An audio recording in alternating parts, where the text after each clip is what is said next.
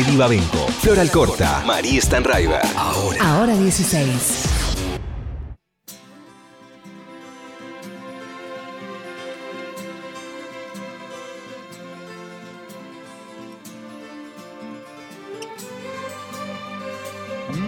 De tanto correr por la vida sin freno, me olvidé que la vida se vive un momento. De tanto querer ser en todo el primero, me olvidé de vivir los detalles pequeños. De tanto jugar. Esto es una letra, Sting.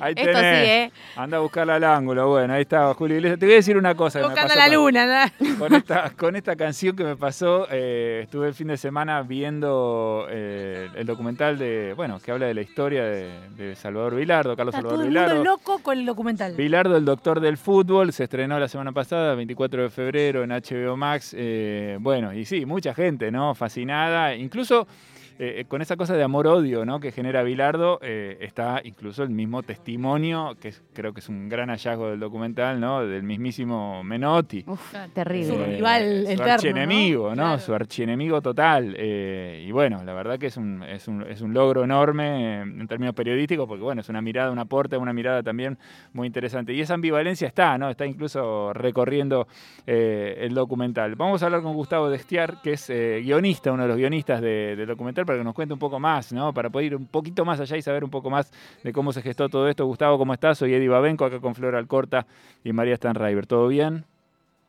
Hola, ¿cómo están? Hola, Florita. ¿cómo Hola, está? ¿qué Perdón tal? que me, me la saluda ella, pero bueno, la conozco y la quiero. Sí, sé que son amigos y son colegas, además. Colegas ¿no? del stand-up y del Sí. guion. Ah, doblemente El colegas. stand-up te hace más, te hermana más que en el guion, porque uno está en las noches borracho en bares Sí. haciendo reír a desconocidos. Te abrazo. Yo soy colega con Flora en una sola cosa y me está costando. O sea, ya en dos cosas es un Sí. montón, es un montonazo. Pero Es bueno, un montón, es un- pero después pasás la zaranda y vale la pena, vale la pena.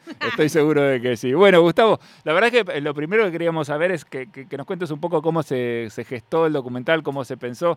Sabemos que está Federico Delía detrás, que es un hincha caracterizado de, de estudiantes, ¿no? Y que, que, bueno, que hay un gran amor también por la historia de Bilardo, pero que nos cuentes un poco de la trastienda de cómo se fue armando este documental que está impactando tanto en, bueno, en tanta gente, ¿no? Que lo está mirando y lo está comentando. Sí, bueno, justamente Fede es uno de los, de, los- de los grandes responsables de la, de la salida de este documental porque él estaba ya con la idea de hacer algo con el doctor, siendo muy pincharrata, hincha estudiante como es, y en una charla con HBO Max sobre otro proyecto surgió el nombre de Bilardo y la casualidad, casualidad o no, HBO Max y tanto ellos como Fede con Seba Mechenhieser, que es el otro guionista del, del docu, estaban pensando en lo mismo y decidieron, la, la plataforma decidió invitarlo a Fede a que se sume eh, y empezaron a trabajar. Yo me sumé un tiempo después, pero empezaron a, a trabajar hace un año y medio, un poquito más, con, con la idea de hacer un documental sobre un personaje que necesitaba una serie documental, incluso te diría eh, que necesita una ficción, porque la verdad que es un personaje que tiene de todo. La verdad es que sí, y uno puede eh, eh, como verlo en, su total dimensión a lo largo del, documental, porque no solamente muestra su faceta futbolística, sino también sus, otras pasiones o sus otras intervenciones, o, cómo fue recorriendo, eh, digamos, el mundo del espectáculo, porque se erigió en un personaje, digamos, en el, en el final. Había cosas, yo fui recordando cosas, bueno, directamente no me acordaba que Bilardo había hecho campaña para presidente, y eso atraviesa el documental, y mucho menos los programas de televisión en los que participó, incluso la, había uno de la familia de Bilardo, ¿no? Directamente. O sea que eh, aparece ahí un montón de, material que, sirve para recordarlo, pero me parece que lo más valioso, o por lo menos lo que no se conocía nada, eh, tiene que ver con, el aspecto más íntimo de, su vida, ¿no? Ahí encontraron un material buenísimo que son todos estos videos que Bilardo no solamente filmaba a sus jugadores, sino que también llevaba la cámara a la casa.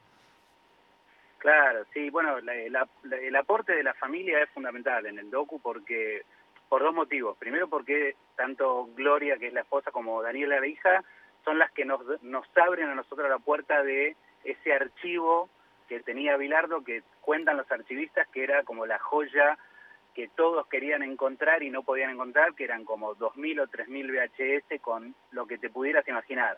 O sea, estaban las imágenes de el cumple de 15 de Daniela, obviamente, de algunas vacaciones, de los nietos chiquitos, pero a su vez tenías un Zambia-Nigeria del año 96 que tenía por ahí un tiro libre que a él le interesaba mostrar a los jugadores y entre todo eso hubo que digitalizarlo, verlo, eh, analizar a ver qué iba y qué no. Eh, por un lado ellas aportaron eso, nos abrieron esa puerta y por el otro lado eran dos voces que no se conocían. Las de Daniela y Gloria eran dos voces que no se conocían. O sea, Carlos era bastante celoso para eso, él no quería llevar lo que era el quilombo del fútbol, perdón por la expresión, pero lo que Sí. era todos los problemas de- del fútbol y su profesión a la casa y siempre por una cuestión personal eh, evitó que, que Gloria y Daniela salieran un- a, a la luz, digamos. Y bueno, es la primera vez que las escuchamos a ellas dos y que te cuentan cómo es Bilardo y cómo, cómo era en su momento en, en la intimidad y qué es lo que piensan ellas de cosas que Bilardo pensaba sobre sí mismo y que por ellas en su momento la vieron de una manera y otra y ahora de otra. Por ejemplo, algo que se le critica mucho a estos clases de personajes, como Bilardo, es ser un padre ausente, ¿no? Un tipo tan dedicado y enamorado y enloquecido por el fútbol que vivía 24 por 7, decía, bueno, me- esto, me olvidé de vivir, no fui un gran padre. Y bueno, la tenemos a Daniela diciendo en su momento, por ahí lo pensé, pero la verdad que soy yo la que tiene que decir si fuiste un gran padre o no, déjame que lo diga yo. Y, y bueno, terminamos descubriendo una faceta del personaje que es, eh, que es inédita, que es diferente a la de todas las anécdotas que se pueden contar de Bilardo, las conocidas de la editorial, la del bidón, etcétera, etcétera, ¿no? Totalmente. Me, me quedo pensando en algo porque te escuchaba recién y hay algo, vos mismo, mientras lo vas relatando, eh, de alguna forma hablas de, de Bilardo como un poco eh, como si ya no estuviera. Hay algo eh, que, que transita también el documental que aparece ahí, que casi funciona como una despedida. Bilardo está ahí, sabemos que tiene algunos problemas de salud, ¿no? Pero, pero hay algo, incluso eh, su propia mujer, ¿no? En un momento casi como hablando de él en pasado. A mí eso me impactó mucho, no sé cómo lo viviste vos. Sí, sí, sí, impacta mucho en general. Eh, nosotros fue un tema que empezamos a tratar antes del rodaje porque sabíamos que nos íbamos a encontrar con eso. Le digo, bueno, ¿qué hacemos? Eh, le decimos a la gente, bueno, traten de hablar, los corregimos cuando empiezan a hablar de Vilado en pasado porque sabemos que Carlos está vivo. No empezamos a decirle a la gente que tratara de hablar en presente, pero fue imposible. La verdad que fue imposible y llegó un momento que dijimos, mira, esto es así, no o sea, no lo podemos cambiar nosotros. Es lo que nos, nos permite también a nosotros empezar a, sin decirlo, a blanquear esta situación de que Bilardo como que está pero no está. Eh, y terminamos dejándolo porque, como bien decís vos, los familiares mismos por momentos hablan en, en, pasado de Carlos y nos pareció que era lo que salió naturalmente y que no, no, no, no nos correspondía a nosotros cambiarlo. Porque aparte, si trabajas, Flora lo sabe por ahí, trabajando en documental, vos le hablas a alguien y si necesitas que cambie lo que acaba de decir porque tiene que retomar algo, es un lío, se pierde la espontaneidad, se pierden un montón Mm. de cosas.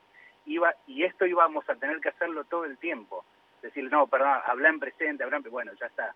No, lo dejamos correr y, y bueno, salió esto, salió esto. Por suerte no es algo que tire muy abajo, y hace un ruido, es cierto que hace un ruido, pero no es algo que haya tirado muy abajo todo lo que es le- la construcción del personaje, el relato, etcétera, etcétera. No, para nada. De hecho, para mí le agrega como una dimensión. de- Sí, perdón que te interrumpa, pero para mí le agrega como una No, dimensión extra, como una especie de, de supervivencia. Tal No sé, hay una cosa, ¿no? Como, este, como suprarreal, no sé cómo explicarlo, ¿no? Pero es como una dimensión nueva en la que aparece está, no está, no sé, es una cosa extraña, ¿no? Está, es interesante, por lo menos para mí. Sí. Gustavo, te quería preguntar, porque te escuché en otra entrevista, eh, que contabas el tema de Bilardo Niño, ¿no? Que tenían tanta, Sí. tanta información, pero que no pudieron meterla. Quisieras que lo, lo repitas porque me pareció muy, muy interesante. No, te- era, era parte un poco de estas discusiones. La verdad que trabajamos en un grupo muy compacto, lo que sería el grupo creativo, digamos, con Ale Turner, con Federía, eh, con Alejandro, eh, perdón, con Seba Mechengiese, con el Mm. director eh, Ariel Rotter, y con los dos productores periodísticos, que son Seba eh, Gándara y, y Agustín Martínez, y los tenía que nombrar a todos, y siempre hablábamos de, che, bueno, ¿qué empezamos a contar? ¿Qué no? Y yo fui uno de los mayores defensores de, che, hablemos del Bilardo niño, porque me parecía una faceta muy desconocida, que contaba cosas muy ricas, como por ejemplo, es poco conocido que, la, dicho por Bilardo, la madre cada tanto le, lo fajaba. Y digo, me parece que esto hace a la construcción de la personalidad de Carlos, es una manera más de contarlo, abordarlo de esa manera, cómo fue su elección de eh, ir a estudiantes o ir a Argentino Junior en su momento cuando él juega en San Lorenzo, que era del Bilardo más joven, y cómo se termina definiendo. Y bueno, al final tuvimos que tomar determinaciones más que nada por, por una cuestión de apoyo de archivo que no lo teníamos, porque no casi no tenemos imágenes de él de pequeño, y porque hubo un momento en que tuvimos que hacer un corte y decidir qué íbamos a contar y qué no.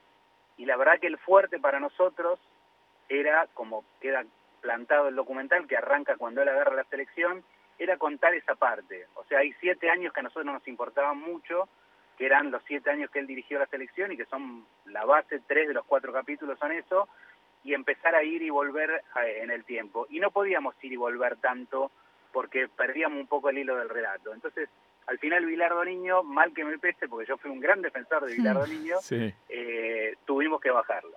Esa la, perdí, la verdad que la perdí. no tuvieron, pero esa la perdí. No tuvieron al Bilardo Niño, pero sí consiguieron al Bilardo Bailarín, que para mí también es uno de los hallazgos más alucinantes de, del documental. esa sola escena vale todo el esfuerzo, me parece que es increíble. pero para mí tiene, un, tiene una, una dimensión más que, por lo menos para mí desde la desde el abordaje del guion y como productor y como ver todas las imágenes que teníamos, no es solamente Bilardo bailando, es Bilardo bailando, que ya es maravilloso, pero lo tenemos a Bilardo bailando en una circunstancia que ayuda a la, al avance del relato, que para nosotros es, lo tenemos bailando, ¿por qué? Porque el tipo, por ejemplo, cuando logra que después de que el equipo jugaba muy mal y días antes del Mundial que no encontraban todos peleados, él baila en una fiesta de cumpleaños que van invitados todos los jugadores ya en México y el equipo como que se relaja y empiezan a cantar eh, el Borón Bombón, Borón Bombón, es el equipo del Narigón y como que todo empieza a fluir a partir de ese momento. Entonces, el Bilardo Bailarín a nosotros también nos sirve para que contar cómo el equipo que no iba para ningún lado de repente se encarrila a ganar ni más ni menos que el Mundial. O sea, no es solamente el Bilardo que baila, que ya es muy divertido y es gracioso y los pasos son geniales, sino que ayuda a contar un montón de cosas. Totalmente. Te hago la última, Gustavo. Después de haber recorrido, bueno, toda la biografía de, de Vilar, de haber trabajado sobre eso tanto tiempo y de haberte dedicado tanto, si te preguntan que se olvidó de vivir, si te preguntan si se olvidó de vivir, ¿vos qué decís? Yo particularmente creo que no, que es como dice, que creo que es eh, Poletti o la misma Daniela, dice, no, él las, la verdad las vivió todas es cierto que son elecciones, o sea, vos cuando decís, che, bueno, hay, hay una parte clave que a mí me encanta destacarla, que es un video casero, Bilardo filmando el día del cumpleaños de 15 de Daniela. Están en la previa, ella le pide al padre que la, que la lleve al colegio a buscar algo y tiene que volver. Y él le dice... Se nos cortó. No, justo cuando no, el remate. Y él le dice. Es que es bien de guionista esto. Hasta el próximo capítulo no te lo piensa develar así. Eso, no, no, tenemos que volverlo a llamar. Esto no, no puede. No, no, me quedo con la, O que me, deje un audio por teléfono a mí y a, o a la producción. Y, por favor. Por favor, Gustavo. Y, si no nos podemos comunicar, que nos deje el audio. Si lo hubiéramos preparado, no nos sale así, ¿no? Como... Sí, es bien de guionista. Eso se llama, en guion se llama cliffhanger. Cliffhanger, exactamente. Que es como un, que te dejamos colgando de un peñasco para que ese gancho puedas volver a tener interés en ver el capítulo que viene o el bloque que viene. Bueno, parece que se murió el teléfono y lo perdimos. Le mandamos un abrazo a Gustavo y le agradecemos. ¡No! El que quiera va a tener que, el que quiera va a tener que ir a buscar la serie, verla eh, y, ver qué y, ver qué es lo que dice, qué es lo que responde Bilardo cuando Daniela le dice, papá, me tenés que llevar al colegio, tengo que ir a buscar una cosa, ¿no? Eh, yo me acuerdo de la escena, no me acuerdo qué le responde. lo vi, me acuerdo de la escena, pero no me acuerdo exactamente qué le responde en ese momento. Le voy a dejar un mensaje a Gustavo. O por qué le llamó la atención a Gustavo. Pero bueno, el que tenga ganas está ahí, está en HBO Max desde el jueves pasado, cuatro capítulos de 40 25 minutos con muchísimos testimonios muy interesantes, el documental de la historia de Bilardo a partir de la selección argentina. ¿sí? Bilardo, el doctor del fútbol, ahí lo pueden buscar y seguramente lo van a disfrutar.